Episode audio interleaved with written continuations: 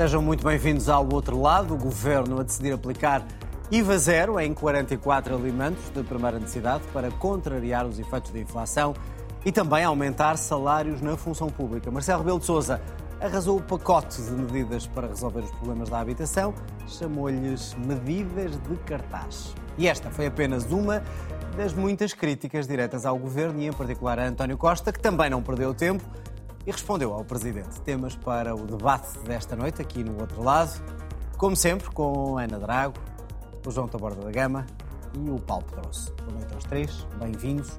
Boa noite também a si, que está aí em casa, através da RTP3, ou então ouvir-nos uh, em podcast, nas plataformas habituais e também na RTP Play. Uma medida que muitos tinham dúvidas acabou por ser aprovada, IVA zero em alimentos básicos, para ajudar a combater os efeitos da inflação. Curiosamente, os ministros da Economia e das Finanças tinham afastado durante alguns dias, algumas semanas, esta redução do IVA dos alimentos como sendo uma medida necessária para baixar os preços. O próprio Primeiro-Ministro não deixou de manifestar também reservas. Agora, perante a contínua subida da inflação, o Governo não viu alternativa e considerou que a medida, que não considerava, agora era a mais acertada. Nós não a consideramos como uma medida prioritária, aliás, pelas consequências que já foram visíveis nos países que a aplicaram. Consideramos sim prioritário reforçar o rendimento das famílias mais vulneráveis. E eu penso que o mercado é o melhor instrumento que nós temos para fixar os preços. Agora, o que estamos a tentar desenvolver e é a nossa principal ação, o Governo tem agido em múltiplas dimensões, é tentar a autorregulação. As outras intervenções que temos visto, mesmo na Europa, podem não funcionar. Só faz sentido haver redução do IVA se essa redução do IVA tiver uma correspondência na redução do preço. Está então lançado este primeiro tema e, Paulo Pedroso, o que é que mudou para não ser uma medida prioritária, não ser a medida mais adequada, não resultar em Espanha e passar a ser a medida mais adequada. No essencial, o que mudou é algo de que não falamos, eh, que é o governo ter sido confrontado com um déficit bastante mais baixo o ano passado do que se estava à espera uh, e sentiu, aparentemente bem, a necessidade de tirar o tema do debate uh, e, em vez de estarmos agora a discutir se o ano passado a política foi acertada, estamos a discutir se esta conferência de imprensa que apresentou um conjunto de medidas tem ou não tem as medidas corretas. Portanto, é Aceitando deitar, é isto, é deitar poeira para não, os é um, não direi que é assim, mas é um, é um típico truque de spinning, quer dizer que é, havia um tema que era delicado, que é o tema de poder-se dizer que o governo não fez o esforço suficiente de solidariedade com os portugueses durante a crise, Uh, e foi encontrada uma forma de nós não o estarmos a discutir. Uh, agora, quanto ao, ao, ao, às medidas, uh, eu penso que, percebendo o modo como o Primeiro-Ministro tem funcionado nesta crise, elas, com estas características ou outras, eram de esperar rapidamente. Porque são um bocadinho o prolongamento do que foi a atitude durante a Covid. pequenos pacotes de medidas distribuídos à medida que a, situação, que a situação evolui. Ou seja, forçado pelas circunstâncias e não antecipando sem, os problemas digamos, procurando ser adaptativo, e aqui neste momento eu julgo que há uma outra adaptação, que é dizer a inflação veio para ficar, porque outro dos fatores que julgo condiciona este pacote é o discurso de Christine Lagarde, uh, Lagarde há uma semana, uh, uh, que nos, nos preparou para a ideia de que a inflação neste ano não vai descer como se esperava e de que o crescimento económico vai ser superior ao que se previa. E, portanto, o Governo sentiu o risco de repetir em 2023 o excesso de contas certas, chamemos-lhe assim, que encontrou em 2022 e começou a gastar a margem. Gasta de um modo que está correto, eh, porque está correto nos apoios às famílias mais vulneráveis. Eh, também está correto no sinal ao mercado de trabalho sobre os salários. Aliás, tínhamos falado sobre este tema aqui a semana passada. E, portanto, este aumento intercalar que põe a massa salarial na função pública em 6,3%, aumentar em vez de 5,1%. Já vamos aos salários. Mas, portanto, e está correto. Agora, quanto ao IVA. Quanto ao IVA, esta medida é, é, é eficaz ou corremos o risco de ser engolida pela inflação? O risco... Ou uh, desviada Não, em todo o, o é processo é até chegar ao, consumidor? O risco é enorme. Primeiro, porque a descida do IVA dos 6% para os zero é facilmente passível de ser reabsorvida. Segundo, porque não há ainda mecanismos a funcionar de monitorização dos preços. A medida há de ser acompanhada por uma comissão, mas que é uma comissão uh, sobre a qual ainda não há produto. E, em terceiro lugar, porque isto é um pouco como um, uma promessa de casamento, ou seja, há, há uma espécie de esperar no capitalismo moral, porque o que está dito pelos distribuidores é que se comprometem a não repercutir a descida do IVA num aumento das margens. Um, não sei como é que isto vai ser medido, mas sei que isto é, é, é meramente um, um compromisso moral. Agora, o que o governo fez, e penso que é importante, é mostrou mais uma vez que, em contexto de dificuldade, não espera pelo Parlamento nem pelo Presidente, procura mas demora, nas... Mas demora a chegar cá. E, e, não, e, procura nas forças sociais. Primeiro foi na concertação social, agora foi com o que podíamos chamar os parceiros do setor alimentar. Já vamos olhar até para os riscos que, que acarreta. Uh, é uma questão de boa fé. Uh, hoje ouvimos o Primeiro-Ministro acreditar neste acordo com a distribuição é uma questão tenho certeza, defesada, permitem-me a expressão. Que se, é, se a distribuição, através da associação representativa, se compromete a fazer uma coisa, falo-ão. Isso não, não tenho a, a menor Os bancos dúvida, americanos também faziam tudo. A menor dúvida de que o farão. Agora, na prática, é difícil de perceber uh, como é que Mas se não fizerem, funcionar... não conseguimos averiguar isso eu acho que se quisermos conseguir averiguar isso, e foi criada uma comissão com oito entidades para controlar esta medida, oito entidades, se, é, se oito entidades do Estado não conseguem controlar uma lei, não se consegue controlar nada. Como é que o vão fazer, não sei, mas são oito, há de ser eh, algo de, de cabalístico, pelo menos. Agora, o que, o que é difícil nisto, e basta. Porque as primeiras declarações do, dos governantes do Partido Socialista estavam corretas esta medida em Espanha não teve efeito nenhum. Os preços vinham descendo, eh, foram aprovados, penso que em janeiro, e não se percebe onde é que isto está, mas muitas vezes também porque os custos aumentam, porque não se... é muito difícil de perceber qual é que é o efeito na descida ou na não descida suficiente desta descida então, de 6%. Então o que é que mudou na cabeça dos governantes para agora ser a medida? Eu acho que eh, foi uma conjugação de duas coisas. Uma conjugação defensiva, eu acho que não é tanto spinning como o Paulo disse, mas é defensiva de ataques, sobretudo à esquerda, sobre a folga orçamental que não se sabia. E, portanto, dizer, não, nós já usámos nisto, usámos 600 milhões 600 eh, milhões de receita perdida de IVA e 140 milhões de subsídios diretos a, aos produtores e, portanto, já fizemos com essa folga algo sobre aquilo que é a principal preocupação dos portugueses. Portanto, é essa jogada estratégica. E, em segundo lugar, é uma jogada que, no ponto de vista da semântica, passa muito bem. Eu vi a reação dos meus filhos quando hoje víamos o telejornal ao IVA zero na alimentação, como se houvesse produtos eh, gratuitos. Foi, é, e, portanto, é uma, é, uma, é uma medida que passa bem, digamos, na, na opinião pública, até se fazer as primeiras contas até se fazer as primeiras contas. E, portanto, as pessoas, quando começarem a fazer as primeiras contas, e alguns já foram aqui entrevistados pela RTP, já perceberam o que representa pouco, não é? Representa cerca de um euro por cada 15 euros gastos naqueles produtos. E mesmo isso, e pode isso, ou não ser anulado? Um euro é melhor que.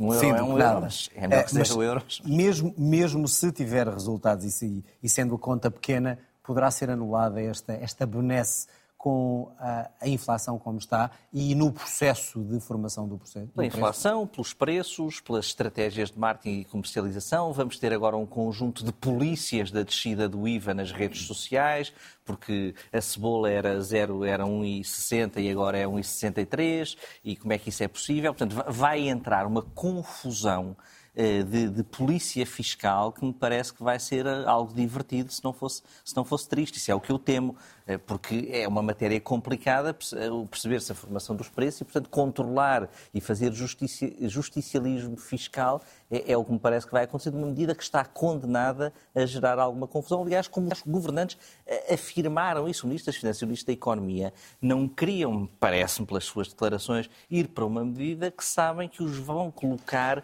a fazer um pouco a eh, figura, terem aprovado uma medida com pouco efeito.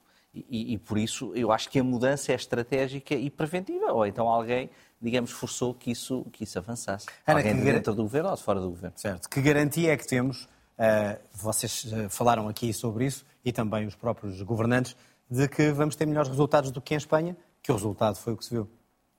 Nenhuma. Rigorosamente nenhuma.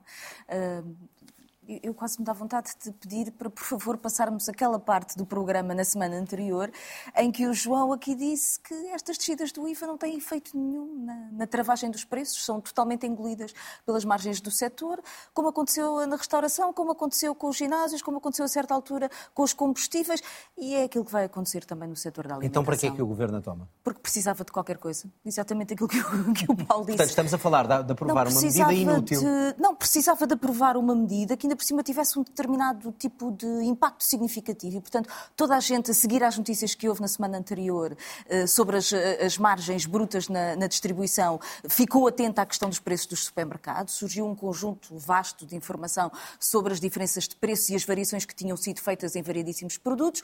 E agora isto subitamente parece que é qualquer coisa, mas depois as pessoas percebem automaticamente que é o IVA sobre bens alimentares, sobre coisas que não uh, pesam no cabaz de, de, de essencial, mas, mas na verdade não vão ter um efeito muito significativo.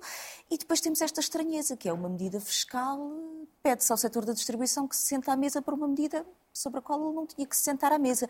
E, portanto, aquilo que se percebe quando se pede para haver um acordo tripartido, não apenas de ajudas à produção, mas um acordo com a distribuição, é que se pediu aos senhores que fossem lá jurar por sua honra. Que, boa fé, portanto. Eh, boa fé. E isso eu devo dizer que aquilo que acompanhámos até agora leva-me a ter as minhas desconfianças. Em 2022, os portugueses tiveram a maior redução desde que há uma série estatística naquilo que é o seu consumo alimentar o que mostra que o aumento de preços na alimentação está a ter um impacto significativo no número alargado de famílias em Portugal.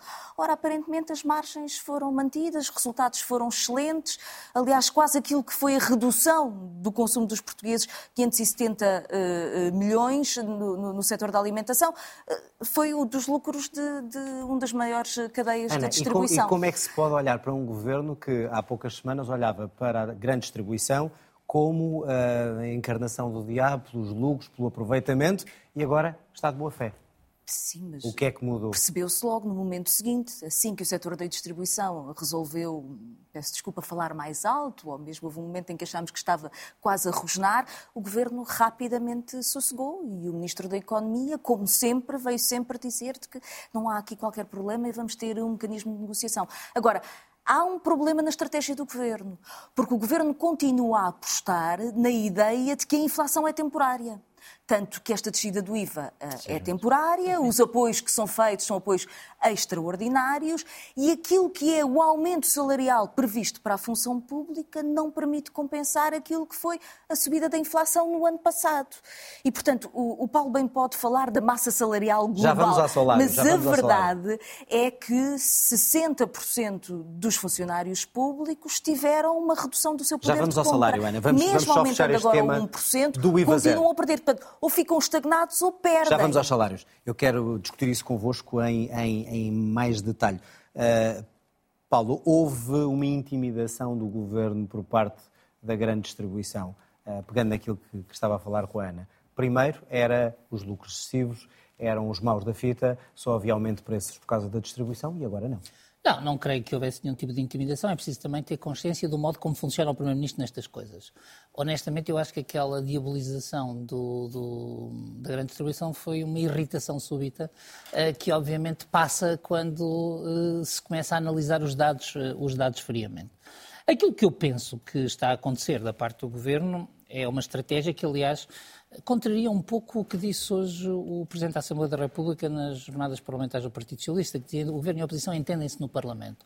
O que eu acho é que há aqui uma estratégia de, tendo o, o, o partido no Governo, maioria absoluta no Parlamento, e percebendo que uh, esses debates aparecerão aos portugueses sempre como debates uh, contaminados, pouco credíveis, procura credibilizar, uh, fugir ao isolamento e credibilizar a sua ação governativa com os parceiros de cada setor. A Ana pergunta o que é que faz a Associação da Distribuição? E eu digo claramente, o Governo deu um subsídio de 140 milhões ao, ao setor agrícola, e uh, comprometeu uh, no exercício desse subsídio, portanto, no fundo, este subsídio que é dado não é à distribuição. Quer dizer, quem é beneficiário aqui é o setor agrícola pelo subsídio dos 140 milhões, pela promessa da revisão do, do programa do, do 2020 e pela promessa do programa específico para na política agrícola comum. E o que há é aparecer aos portugueses a dizer as pessoas que estão interessadas em resolver os problemas querem resolvê-los juntos. Evidentemente que lá mais para a frente, se houver uma quebra de confiança, poderá haver o jogo do passa-culpas. Mas aqui, mas, a, grande, é a mas aqui a grande questão e o que leva formas. a esta medida, se quisessem dar apoio e deveriam dar apoio aos produtores, poderiam dá-lo e deveriam dá-lo. A questão, Já davam. A questão é que esta medida é desenhada e é anunciada como sendo a medida para ajudar aqueles que mais sofrem com a subida da inflação. Se, por aquilo que, você, que estão a dizer aqui e que ouvimos dizer os governantes, ela poderá não ser eficaz, então para que é que ela é tomada, independentemente do, é um excelente marco. da questão. Mas, mas o governo governa por marketing. Não, quer dizer, mas, mas, há, mas é do meu ponto de vista, as medidas que têm mais efeito não são estas. Ou seja, então, o, que é, o governo o que é que anunciou um conjunto de medidas. O que é que falta aqui em termos de. Não, mas o governo anunciou mais certo, medidas. Mas já vamos tempo. às outras medidas. Mas em termos de preços, e para que quem vai fazer compras uh, não olhe uh, para a bancada e diga eu não posso comprar peixe, não posso comprar carne, que é o que está a acontecer com muitos portugueses, o que é que seria útil para que essas famílias pudessem, de facto, equilibrar as suas compras de bens alimentares. Receber o IVA em vez de ser diluído, não. por exemplo. Vamos ver, a questão que é que do receber o IVA feito? ou não receber o IVA, eh, ver, eh, de algum modo está feita. Ou seja, quando se diz que um milhão de famílias que recebem prestações sociais vai receber 30 euros a mais, eh, não é muito, mas é significativo. Eh, quando o governo dá um sinal ao mercado, ao mercado de trabalho no sentido de que os salários devem ser aumentados, quando eh, da noite para o dia, sem negociação, sem reivindicação, reparem, ninguém pediu este aumento. Uh, portanto, o governo otorgou este, este aumento, apanhou de surpresa os próprios interessados. Quer dizer, quando subiu os subsídios de alimentação, se nós formos ver do ponto de vista do poder de compra, tem mais impacto a subida do subsídio de alimentação que não paga IRS nem sobre o qual incidem uh, tributações. Uh, os 30 euros para as prestações e o 1%, se for seguido pela economia, tem muito mais impacto do que esta, do que esta medida. Esta Fixar medida... os preços era algo Agora, esta... impensável. Não, fixar os preços é impensável e não funcionaria. Mas controle de preços não é fixação que, de preços, mesmo é fixação que, administrativa. Não porque há aqui uma questão, agora custa tal. Há aqui não, uma, duas é questões. Ou os preços estão a um nível, chamemos económico. Controle de preços não é isso. Ou os preços estão a um nível económico e poderia haver uma discussão. Voltamos à história do Observatório de Preços que devia estar montado e que parece que agora vai acompanhar. No fundo, é o que se vai fazer. De algum modo, é, é a parte mais eh, prática do que vai acontecer a seguir. É a criação daquela. A criação não, o pôr a funcionar aquela comissão que tem um nome curioso, Parca, quer dizer, portanto, aquela Parca Comissão que vai eh, acompanhar, eh, acompanhar os preços. É, no fundo, a nossa maior garantia. Agora, eh, eu acho que o governo precisava, o governo tem consciência que está num mau momento do ponto de vista da imagem e precisava de uma imagem agregadora. E, portanto, IVA zero sobre os produtos essenciais é facílimo de ser compreendido pelas pessoas. E eu estou convencido mesmo que, que as pessoas, mesmo é que achem que no fim ganham 2 euros por mês, receberam a mensagem de que o governo está atento, que não tinham e não teriam se estivéssemos aqui a discutir o, o déficit de 0,5%. João, que medidas é que poderiam ser mais eficazes para além desta, que parece que poderá ter um resultado quase nulo e aumento dos preços? Pergunto já agora se concordas, este aumento uh, da função pública nestes valores e do subsídio de refeição. O aumento do subsídio de refeição e da função pública é, é um sinal do governo de que, está, uh, de que está a gastar do seu próprio dinheiro com os seus funcionários, desde logo, com aqueles que mais necessitam. E, portanto, parece-me eh, positivo. Há, há, uma medida que é muito pouco popular, é o contrário do IVA zero eh, na, no, nos bens alimentares, porque é, é pouco popular e pouco sexy, mas que é mais justa, porque IVA zero para toda a gente que vai ao supermercado é regressivo, não é? Porque quer o milionário, quer o pobre tem IVA zero, não é? E, portanto, é uma medida, obviamente, regressiva. Mas são senhas de alimentação para bens essenciais para pessoas que precisam. Os Estados tem Unidos muitos outros problemas. Tem muitos problemas, tem muitos problemas e tem má fama e tem má fama. E maus efeitos. Claro. Maus efeitos não sei, se for bem feito, se for bem feito, como já alguns países fizeram, não me parece que tenha, tenha assim piores problemas do que uma medida que o Estado gasta dinheiro e não satisfaz ninguém como esta. E, portanto, eh, parece-me. Eh, Mas para isso é mais fácil pior. aumentar as prestações sociais. Portanto, aumenta as prestações sociais em 50 euros ou 100 euros, teve efeito produzido. João, mas aí temos outro, outra questão. Aqui temos um aumento na função pública. Ou há pessoas com dificuldade lá fora, claro, no privado. Isso que, gera sempre a clivagem. Que não tem esse aumento. Isso, e, como é, é inevitável. Se, e como é que isso se resolve? Isso não, não, se resolve, não, não, se resolve não dando aumento, não é? Isso resolve o setor privado seguindo, seguindo o exemplo. Uh, seguindo o exemplo. Isso e achas que vai seguir? Acho que uns vão seguir, outros não.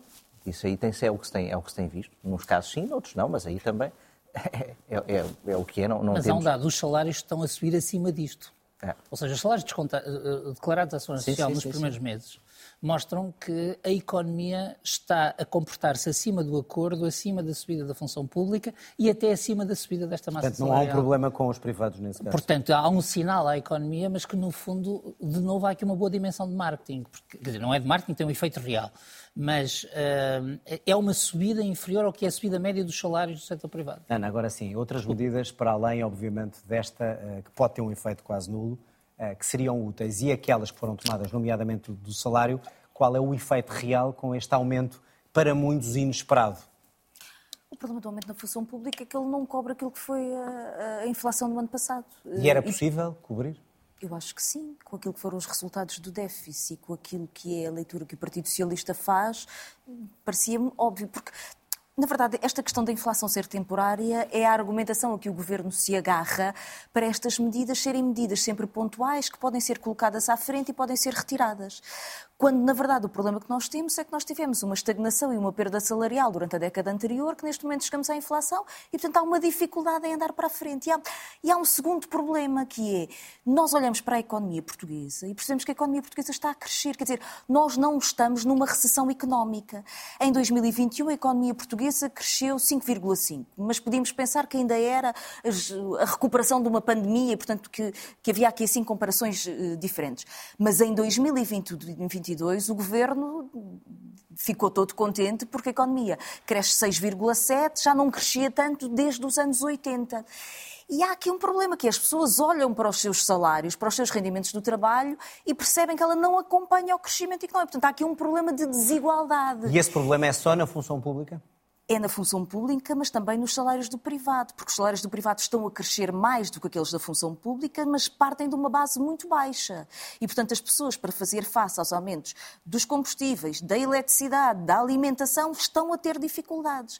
E por isso é que eu acho estranho uma estratégia de marketing destas, em que, na verdade, o governo dá o braço a um setor que não é o seu setor social de representação. Ou seja, o Partido Socialista, sucessivamente ao longo deste tempo, faz uma, esperda, uma, peça, uma espécie de. Um, uh, chega aos grandes grupos empresariais e ao patronato de cabeça baixa, pedindo um bocadinho de coca Ana insiste no medo, no medo do governo e, em relação aos grandes empresários. Na verdade, não existe por parte, eu creio, da maioria dos portugueses, eh, eh, um olhar sobre o setor da distribuição como sendo um setor particularmente empenhado em minorar, num contexto de dificuldades eh, dos orçamentos familiares, aquilo que são as dificuldades das pessoas. E, portanto, eu não compreendo. O que é que seria um empenho da distribuição, Ana? E há um outro problema. Mas o que é que seria esse empenho? Bom, era primeiro termos percebido que, de forma semelhante à maioria das, das famílias portuguesas, tinha tido no contexto do ano passado, em particular porque vende alimentação como um dos seus principais uh, ramos de venda, que tinha tido um impacto nas suas vendas. Ou seja, que quando os portugueses contraíram o seu consumo em alimentos como não existia desde 1995, que isso era sentido pelas grandes empresas da distribuição. Não ficaram absolutamente imunes. E, portanto, é preciso perceber o que é que aconteceu aqui. Depois há aqui Resolvia-se com o quê? Com taxá-las com, com impostos mais altos, algum... era isso? Ou o imposto de lucros excessivos? Bom, nós andamos a discutir há um ano o imposto, o imposto sobre os lucros excessivos. E o Sr. Ministro da Economia há um ano que diz que está para ver e que, e que está empenhado e que quer estudar e que é preciso encontrar mecanismos e que vai analisar e que tudo isto deve ser feito em diálogo. E até agora não percebemos nada. Mas há uma segunda dimensão que é nós percebermos que, apesar da economia crescer, apesar de em 2022 o peso dos salários no PIB ter voltado a regredir, nós cada vez mais temos dinheiro dos contribuintes que é desviado para sustentar aquilo que é o gasto cotidiano das famílias. E isto acontece primeiro na, na habitação, ou seja, os custos da habitação estão claramente acima daquilo que são os rendimentos dos portugueses, e agora temos com os custos da alimentação. E já tivemos, em parte, com aquilo que eram os custos da eletricidade. E, portanto, nós temos aqui uma estranha economia em que os preços que são praticados no mercado não são passíveis de ser pagos pela generalidade dos salários em Portugal. Eu acho que isto cria aqui um problema de leitura sobre o que é que está a acontecer na Só para encerrarmos este, este assunto rapidamente, Paulo, perante a, a eventualidade desta medida não ter grande resultado, das outras serem paliativos, ajudarem, mas também não, não, não, não contribuírem para resolver o problema, quer isto dizer o quê? Que se a inflação continuar a subir, o que é que o, para onde é que o Governo vai? Já, já partiu tarde, eh, corremos o risco de ver mais portugueses a sofrer e a ir a um banco alimentar? Vamos lá ver, nas crises as pessoas sofrem. Eh, e, e não vale a pena, quer dizer, nós podemos dizer aqui o que quisermos, mas. a crise Já estão não- a sofrer, A crise não se elimina por decreto. Eh, portanto, o, o governo só pode adaptar-se. Mas não há crise Eh, económica, Porque o não é? governo não. Adaptar-se ou há- inflação, mas não temos crise Não, não, eu penso que o governo. A ver, eu penso que é preciso termos consciência que há um conjunto de variáveis que são descontroladas e temos de saber o que é que é melhor, o que é, que é melhor fazer para as controlar. Eh, O Stiglitz, por exemplo, descreveu há pouco tempo, o Prémio Nobel da Economia, que o que há a fazer é estar quieto. Ah, e porque as medidas que são tomadas, todas elas pioram. E às vezes também é preciso refletir sobre isso. O que eu acho que é a questão essencial agora é que há uma série de desadequações, por exemplo, na proteção social, nas pensões, nos subsídios, ah, que começam a ter que ser examinados, porque senão. Em 2020 havia medidas temporárias por causa da Covid, agora há medidas temporárias por causa da inflação. No ano que vem há de haver medidas temporárias por causa de algo que eu não sei o que é, mas também sei que vai acontecer. E, portanto, o que nós temos que saber é se temos um sistema resiliente para quando vem uma crise proteger as pessoas. Sabemos uma primeira coisa, que é os nossos salários estão abaixo do potencial da nossa riqueza. E, portanto, podemos mexer nisso. Se não tivermos a opção de que isso é inflacionista. O Governo aparentemente curou-se dessa opção. Por exemplo, tem o Governador do Banco Central, está sempre a chamar a atenção, e o Governo com este 1% curou-se. Agora, temos que olhar também para todo o outro dispositivo de proteção social, porque estes cheques, que são quase uma espécie de esmolas temporárias do Governo, acabam por descredibilizar os direitos sociais. Rapidamente também, João, o que é que o Governo vai continuar a andar a reboque? Eh, É acusado de ter chegado tarde e por isso estes efeitos já não, já não terem o efeito que poderiam ter tido. Há bocado, A pergunta é para onde é que vai o governo Para onde se é que vai o inflação governo? vai para a rua. É o que acontece aos governos a Maioria absoluta, continua. se calhar não, não é? Não, vai, vai. Isso, isso acontece sempre, isso é a história. Se a inflação continuar, se transformar, o governo não pode fazer muito. As pessoas culpam o Seria, governo. seria não, a qual for o governo, ou seja, isso, seria, sim. isso aconteceria qual fosse o Mas governo? qual fosse o governo? Exceto se fosse um governo muito, muito bom. Mas a questão é, pode, fazer- pode ou não fazer eh, outras coisas de que não está a fazer e que não quer fazer? É difícil, é difícil. Há muito poucas variáveis que um governo possa, possa utilizar para controlar a inflação. Como eu disse aqui a semana passada, se o governo conseguisse já tinha Não é feito. controlar, mas é mitigar os efeitos dessa inflação. Pode ir mitigar, pode fazer apoios sociais maiores, ma- mas esses apoios sociais maiores também geram mais clivagem social. Ou seja, não é, não é fácil gerir uma crise inflacionista. Já vários governos dos anos 80 passaram por isso e sabem. Ana, o Governo E é poderia, diferente. poderia fazer mais só para fecharmos isto? Bom, eu tenho vindo a defender regulação de preços. E mais aumento de E aumentos salariais. Ou seja, a inflação, a ideia do Stiglitz Mas há- é que, na verdade, o aumento das taxas de que- juro que a é, regulação dos preços é, funciona. é deitar gasolina na fogueira. E regular os preços confiava? Eh, regulava? Então, agora o nós mercado precisamos. melhor? Então, nós precisávamos era de instrumentos do Estado capazes de perceber o que é que está a acontecer na economia. E aparentemente o Ministro da Economia anda há vários meses com a ideia de que era necessário de facto ter uma leitura sobre o mercado. Depois aparece ah, ah, ao lado da ASAI que nos dá um conjunto de informação. Na semana seguinte parece que essa informação é falsa. Ah, há aqui um problema de, como é que eu ia dizer, de coerência da atuação do Governo na regulação das margens de lucro. E, portanto, é preciso ter uma leitura sobre isto. É preciso que o Governo nos diga o que é que apurou sobre isto. Não pode é ter numa semana a ASAI a dizer-nos que há margens eh, de lucro brutas na ordem dos 50% naquilo que são bens essenciais e na semana seguinte o Governo aparece de braço dado com o setor da distribuição e a única coisa que lhe pede é nós agora vamos retirar aqui assim parte da nossa receita fiscal que permitiria apoios aos mais necessitados, mas os senhores agora comprometam-se, por favor, a não, a, a- não comer esta, esta, esta tentativa que nós estamos a fazer de baixar os preços. Há uma, há uma ausência de, como é que eu ia dizer, de, de- de programa, de roteiro, de coerência, de leitura, e é isso que é. Vamos aguardar pelo Observatório. Ou pela parca, para saber o que, é, que- o, que, é- o que é que vai trazer. Bom, vamos avançar e já se falou aqui também um pouco da, da habitação e o Presidente da República não poupou críticas a esse programa do Governo, Mais Habitação, diz que é inoperacional, inexecuível. Comparou a uma lei cartaz. Depois, de, depois destas críticas, Marcelo Rebelo de Sousa deixou no ar a dúvida se vai ou não votar os diplomas. Vamos recordar algumas das palavras do Presidente. Tal como está concebido logo à partida, o pacote de habitação é inoperacional, quer no ponto de partida, quer no ponto de chegada. Na aprendizagem que fazíamos da feitura das leis, havia as chamadas leis cartazes. Leis cartazes são aquelas leis que aparecem a proclamar determinados princípios programáticos, mas a ideia de base não é que passem à prática. Ora bem, depois de Cavaco Silva é a vez de Marcelo Rebelo de Sousa. João, isto é Marcelo a arrasar com, com as novas leis ou apenas uma crítica? Eu acho que é uma crítica muito forte a uma medida emblemática deste governo e, portanto, tem uma leitura eh, institucional e tem uma leitura política. A leitura institucional é que o Presidente da República quis marcar eh, desde o início e quis ferir, de morte este pacote legislativo. E feriu? E acho que uma declaração com este conteúdo do Presidente da República tem de ser consequente e, portanto, tem de ter ferido. Aliás, para não enfiar eh, a carapuça daquilo que lhe respondeu o Primeiro-Ministro. E, portanto, com esta declaração, se não houver mudanças altamente substanciais ao pacote da habitação, o Presidente da República tem de votar, por qualquer forma que esteja ao seu alcance, os diplomas da habitação. Não pode ser de outra forma.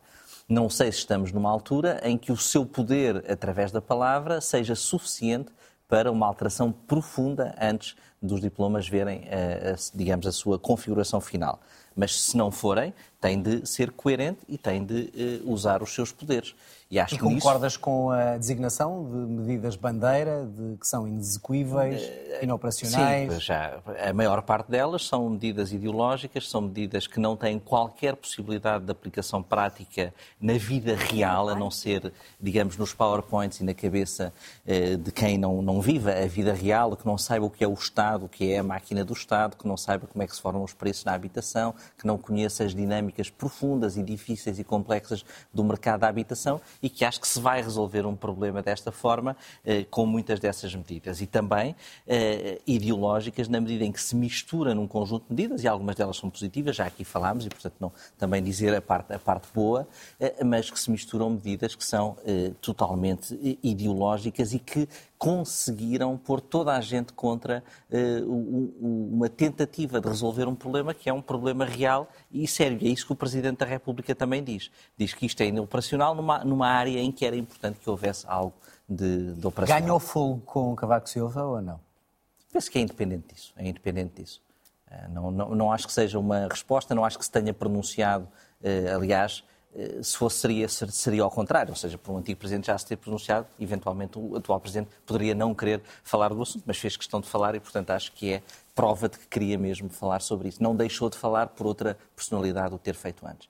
Ana, ehm, se bem me recordo, disseste aqui que Cavaco Silva tinha sido muito deselegante com o Primeiro-Ministro. E Marcelo? E Marcelo? Ao dizer isto, é ou não deselegante, mais do que deselegante? Marcelo, Marcelo aqui um problema no mercado dos comentadores, não é? Eu acho que Marcelo faz aqui uma competição desleal, porque nós tentamos dizer coisas interessantes e às vezes até polémicas e Marcelo Rebelo de Sousa ultrapassa-nos sempre e tem sempre um séquito de jornalistas que permite que o seu comentário político sobre todas as medidas é do governo... É normal que seja acompanhado por, por, jornalistas. É, é que não estávamos à espera que um Presidente da República funcionasse o tempo inteiro como um comentador político, de, com o mesmo grau de desplicência não tem razão uh, em que nenhum... nós temos às vezes na análise. Não tem razão em nenhuma das críticas. Não, agora falando, falando a falando sério. de um pacote que é uma lei bandeira. Eu não consigo perceber, porque na verdade a maior parte do pacote é relativamente fácil de ser executado. Nós temos aqui um conjunto significativo de isenções fiscais que vão ser dadas aos rendimentos que vêm da habitação e isso é fácil de fazer. Temos uma regulamentação ou uma regulação do valor, da variação do valor das rendas que também é relativamente fácil de fazer. Temos alguma vontade de disponibilizar solos para que sejam criados novos, eh, novos eh, construções de habitação. Vamos ver como é que isso corre. É verdade que no passado não correu assim tão bem. E depois temos, provavelmente, duas medidas que são as mais difíceis. Primeiro, pegar nos devolutos do Estado e conseguir transformá-los para fins de ocupação habitacional. Temos que perceber que o Estado não sabe sequer muito bem qual é o património que tem edificado e tem coisas muito diferentes. Tem alguns prédios que será relativamente fácil construir para habitação ou para residências universitárias, tem outros que são quartéis que vêm do século XVI e que, portanto, transformá-los num processo de reabilitação para que sejam habitados é uma coisa ainda relativamente E essas serão complicada. as medidas bandeiras Mas a que o a Presidente... medida, a medida que o Presidente se está a referir é a requisição das casas de volutas. Essa é que é a medida. E eu vou ser O arrendamento muito sincera. Eh, Eu, eu sou favorável política e ideologicamente ao arrendamento dito Forçado. forçado. A requisição das casas que estão vazias Forçado. para que possa haver pessoas a viver lá, uma vez que há uma crise de habitação. Acho, contudo, que esse tipo de medida é muito difícil de ser aplicado nestes termos, ou seja, da identificação das casas, de todo o processo legal de fazer uma luta com o proprietário para que se possa utilizar. Provavelmente essas casas estão vazias há muito tempo e é necessário fazer algum tipo de recuperação. Enfim, o, o- o Estado não tem máquinas, seria uma máquina enorme para fazer uma coisa destes. Portanto, tem razão o Presidente. Não, há outros instrumentos para colocar Mas tem razão o. Presidente quando fala disso? Desta medida em particular, é difícil de facto colocá-la em, em funcionamento. Agora, nós temos um problema com os devolutos. Nós temos de ser uma taxa de 12,5% de devolutos em, eh, no país inteiro, 15% em Lisboa. Nas freguesias, onde os preços são mais elevados, eh, Misericórdia, Santo António, por exemplo, Estrela, em Lisboa, às vezes uma em cada três casas estão vazias. Então nós temos mesmo um problema com as casas vazias que não estão a ser utilizadas. A minha opinião é que a fiscalidade, que é mais fácil de aplicar, seria um bom instrumento. Ou seja, seria um instrumento de forçar eh, os- as pessoas que são proprietárias e têm casas vazias, então, sobre essa propriedade, pagam uma tal taxa de IMI, de qualquer coisa, à semelhança de outras experiências que foram feitas noutros países. Eh, Esta medida de ir buscar as casas não é porque eu discordo do princípio político ou ideológico, é que eu acho que ela é de difícil aplicação. Portanto, inoperacional e inexecuível. O que eu não acho. Palavras do Presidente. Bom, mas eu sou comentadora. Sim, mas ver a Ana. Drago a concordar com o Marcelo Rebelo de Sousa já é alguma coisa. Não, mas é que ele, ele expressou-se mal. Ele, Ela expressou-se ela não mal. diz. Ele- ele falou sobre o pacote. Eu falo que esta medida, mesmo com a sua coragem política, é difícil de aplicar. Paulo, veio eh, em tempo certo o Presidente dizer isto ou deveria esperar que chegasse à sua mesa de trabalho a lei para depois a votar?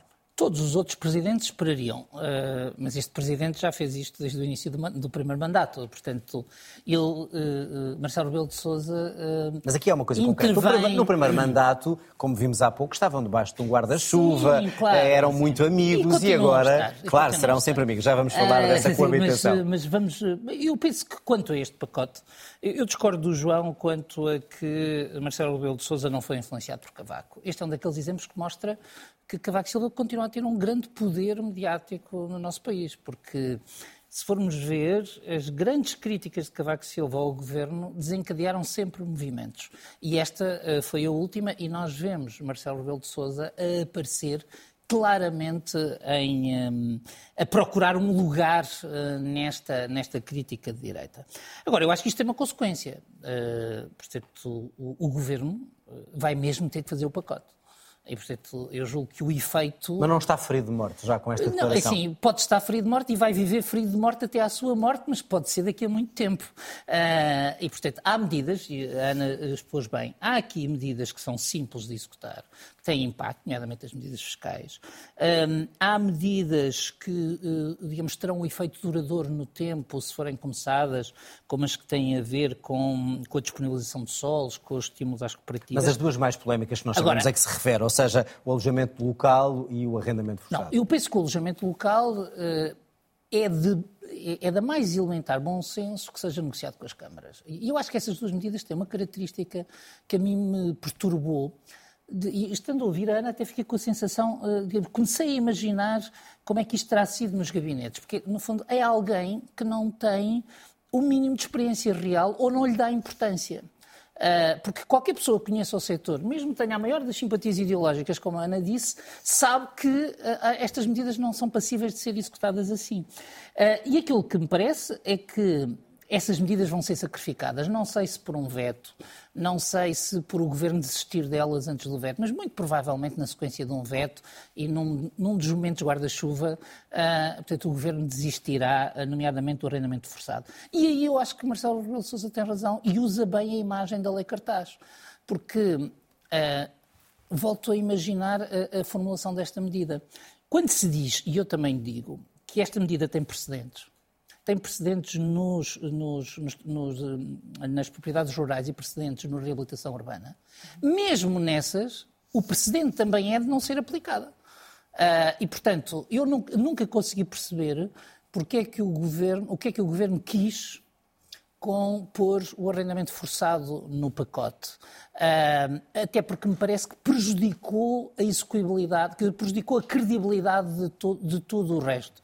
Mas estou convencido que o resto provavelmente com esta medida sacrificada ao Presidente da República uh, uh, daqui a algum tempo, vai existir, vai funcionar e vai ter efeitos. Resta saber é se são suficientes, porque continuamos a ter um problema de oferta. Ou seja, o nosso problema estrutural continua a ser que temos mais procura que oferta. João, o que é que vai acontecer a esta lei? Vai ser uma lei com pedaços avulsos que poderão entrar em vigor e a parte benéfica, e o resto vai ser votado pelo Presidente, o alerta já ficou, e no fundo, se isso acontecer, o, o, problema principal que levou à, à, elaboração da lei continua a existir, ou seja, o problema da habitação fica por resolver. Claro. Apenas uma ou duas medidas para. O problema para da habitação pode ficar E aí a culpa é de quem? É do Presidente? Aí não, aí a culpa, aí a culpa é do Governo que não é apresentou. É da realidade que é É da realidade, é verdade, mas também é do, é do Governo que não apresentou medidas para, sobretudo, resolver uh, uh, o problema que estava o Paulo a dizer, que é o problema da oferta, não é? Uh, o, o, eu ouço bastantes queixas do, do setor da construção uh, que o governo não consegue executar a parte do PRR para, para empreendimentos imobiliários, que o dinheiro não chega. Uh, a questão do deferimento tácito, ou seja, achar que um prédio com não sei quantos focos habitacionais vai começar a ser construído com o risco de, no fim, o fiscal da Câmara dizer não, mas este, o elevador não é aqui, tem que ser do outro lado. Isto não, não existe no mundo real, no mundo onde há garantias bancárias, onde há empréstimos, onde há pessoas com responsabilidade eh, e, com, e com risco e que avaliam o risco da sua responsabilidade. Portanto, é, é um conjunto de medidas e, e é estranho porque o governo não é novo, é um conjunto de medidas que demonstram um misto de preconceito ideológico com alinhamento da realidade, quer do setor, que é a habitação, quer da máquina do Estado achar que a Estamo vai transformar-se numa grande remax do Terreiro do Passo é, é não ter a noção das coisas, é, não há outra forma de dizer, não é porque as pessoas são incompetentes, não é verdade, é não ter a noção, é uma falta de noção. E isso assusta.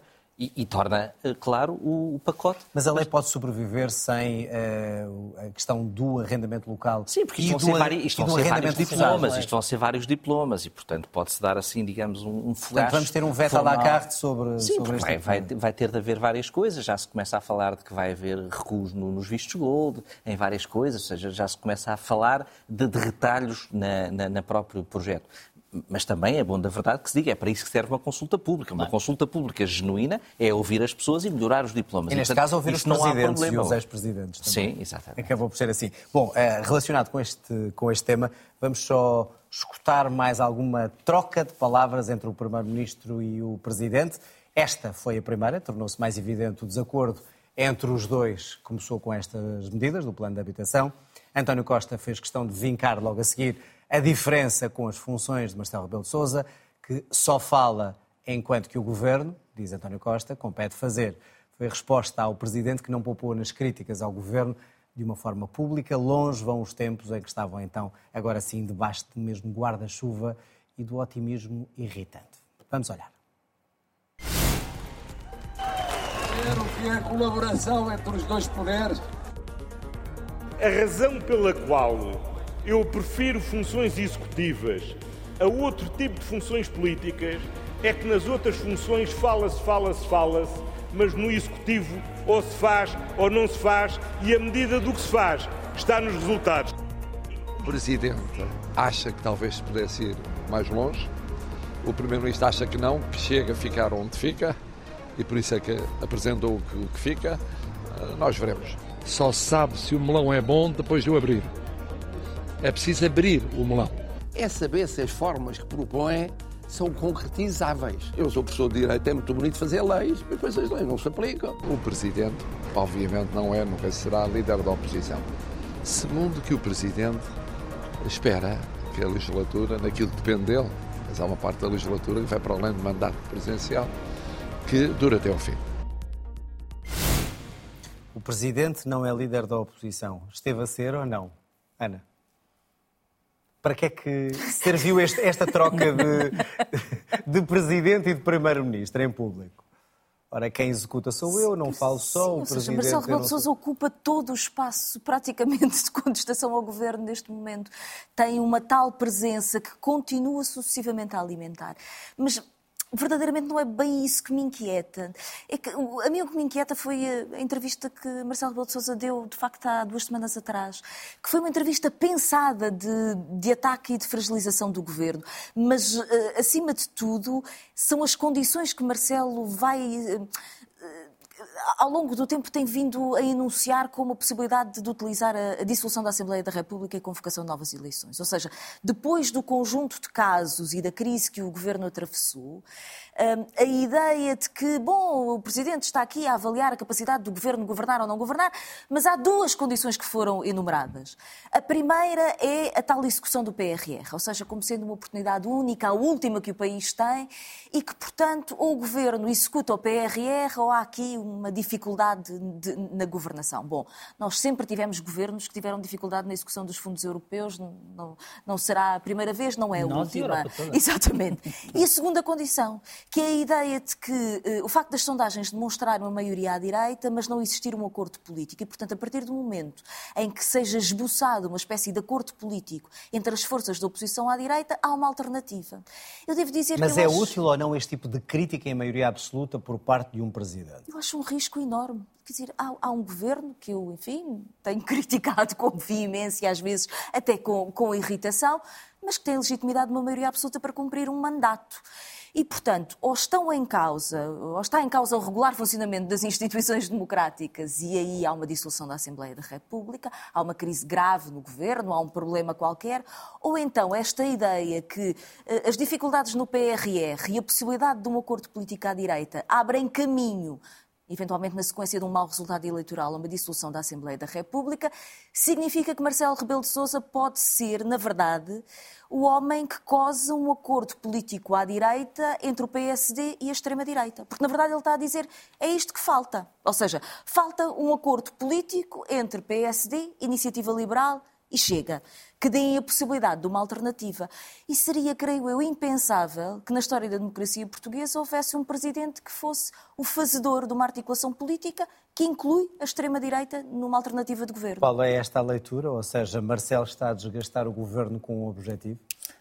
Não tenho essa leitura. Eu penso que, eh, eu penso que o clima, eh, desde o início entre Marcelo eh, Rebelo de Sousa e António Costa, tem um lado não saudável do ponto de vista democrático. Eh, Esta, porque são pessoas muito A íntimas. saber, o que é que é esse lado não São saudável? pessoas muito íntimas desde a Faculdade de Direito de Lisboa e são duas pessoas fascinadas pelo jogo político de curto prazo e pela troca de galhardetes eh, e que passam, digamos, no fundo constroem muitos cenários, já imaginaram 35 cenários para tudo o que vai acontecer a seguir e isso retirou densidade à relação institucional. Eh, e, portanto, nós vemos demasiadas vezes Marcelo Rebelo de Sousa e António Costa onde devíamos ver Presidente da República e Primeiro-Ministro. E, em parte, eu acho que esta última troca eh, sofre dessa doença, que é assim uma espécie de degeneração oligárquica. Eh, portanto, nas oligarquias, os poderes, os vários poderes, são todos muito íntimos e têm um tipo de relação que não obedece às regras. E é por isso que Marcelo Rebelo de Sousa, que ainda por cima tem instinto de comentador, não precisa de esperar por aquilo que ele próprio já chamou outras vezes o tempo do presidente para intervir num pacote político. Ou é por isso que António Costa pode dizer no Parlamento, obviamente referindo-se ao presidente, que ele fala, fala, fala. Quer dizer, isto é uma descredibilização do papel do, papel do presidente, é isso que me preocupa. O, papel que está a fazer a oposição. O eh, Presidente está a fazer não, o presidente tem consciência que não há oposição.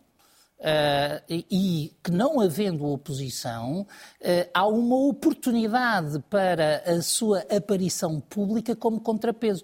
O tal contrapeso que numa fase anterior foi o próprio António Costa a pedir, porque já agora convém que nos recordemos que eh, na, na noite das eleições, ou nos dias a seguir às eleições, António Costa disse eu nunca abusarei da maioria absoluta porque está cá o Presidente para dar a garantia de que eu E não... desvalorizou digamos, a que eu não- oposição, nomeando E, portanto, uma nova agora, O que eu oposição. acho que está aqui em causa- o Primeiro-Ministro apoiou. o que eu Eh, acho que que, é uma- está aqui em causa.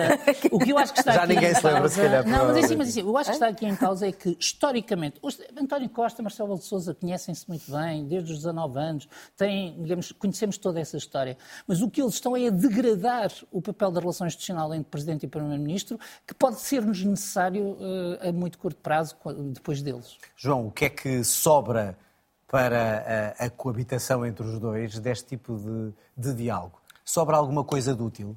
Eles já estão, já estão amigos, não é? Foram ao futebol, foram ao futebol. O Eram mais amigos antes ou não? O Presidente já veio dizer, acho que não, acho que o, o Presidente já veio dizer que ele está jovem, que o Primeiro-Ministro está jovem, já estava cansado, agora está jovem outra vez, está forte, vai ter mais, vai ser lançado a votos outra vez, um bocado posso assustar com eleições ou uma candidatura presidencial. Mas ironia à parte, o que é que sobra em termos é, mas é, de convivência é, é isto, democrática? Oh, oh, oh, acho que o Paulo fez uma leitura perfeita do cenário. Nós não podemos ter um primeiro-ministro no Parlamento a dizer que o Presidente da República só fala, fala, fala. Não, não podemos. Ou seja, não podemos. Isso não é, por mais que gostemos das pessoas, por mais que apreciemos o estilo descontraído, isso não é admissível em democracia. Porque essas coisas só em democracia é que não são admissíveis. É uma degradação institucional. E, portanto, isso e existir... o oposto é possível, aquilo que Marcelo diz do Primeiro-Ministro? É, não, não, eu acho que nunca houve uma crítica tão forte e tão, eh, tão de linguagem comum como esta. Mas isso só é admissível porque ele sabe que a pode fazer. Eu acho que ele não faltou ao respeito ao Presidente pela relação que têm. E, e eu até escrevi aqui, nem sei se, se ia dizer isto ou não, mas o que me parece é que são dois amigos eh, rivais e competitivos e que estão a ver quem é o mais esperto do que o outro, quem é o último a saltar para a piscina. E até ao fim é uma competição entre eles e nós estamos a assistir a isso. Tem alguma piada do ponto de vista sociológico, mas institucionalmente não tem muita Mas piada. a sociologia de lado. é, é, qual é que é mais esperto? É Marcelo Rebelo de Sousa a ver se ainda consegue tirar de lá o amigo António Costa e ficam amigos à mesma, uhum. ou não, quem é que sobrevive? António Costa está a ganhar, teve maioria absoluta livrou-se da geringonça e teve maioria absoluta. E agora é ver se é, se é, o tempo do Presidente de servir, de reequilibrar essa relação entre os dois. E nós cá estaremos para acompanhar essa coabitação pacífica ou não. Vamos para o vídeo final de hoje que foi escolhido pelo Paulo Pedroso. Efetivamente, já não vê. Já não vê. O físico verificou-o oficialmente. Sua Majestade está oficialmente cega.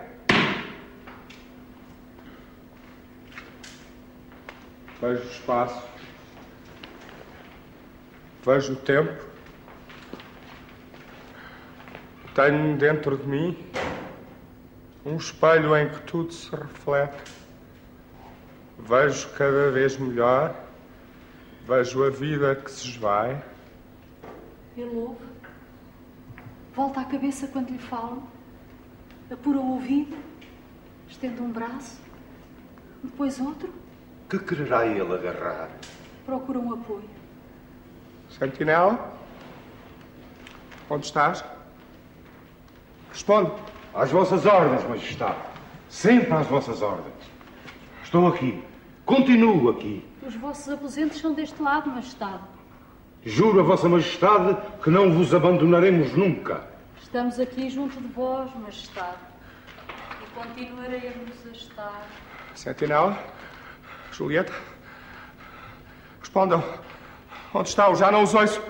Onde estão? Doutor. Doutor. Estarei surdo? Não, Majestade. Ainda não. Doutor? Eu peço desculpa, Majestade, mas tenho absolutamente de me retirar. Estou desolado, mil perdões. Sua voz afasta-se. O ruído dos seus passos diminui. Já aqui não está. É médico. Tem as obrigações do seu cargo. Onde estão os outros? Foram-se embora. Fecharam-me. Toda aquela gente importunava. Te impedia de caminhar à sua vontade. Metiam-se debaixo dos pés. Agarravam-se a ti. Confessa que te incomodavam.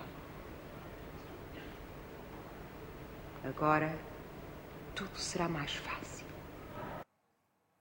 Paulo, vamos ao cair do pano. Uh, dois minutos de teleteatro no Dia Mundial do Teatro. Uh, a RTP Arquivo teve uma iniciativa bastante interessante de nos relembrar do papel do teleteatro, uh, do ponto de vista autobiográfico. Esta é provavelmente a primeira peça que eu me lembro, a primeira peça adulta que eu me lembro de ver, de ver na televisão.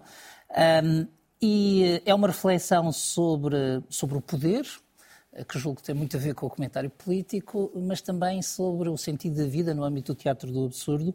Pareceu-me que era uma boa forma de uh, convidar toda a gente a que não percamos a noção de que há um lugar para o teatro, que não é exatamente o lugar da política.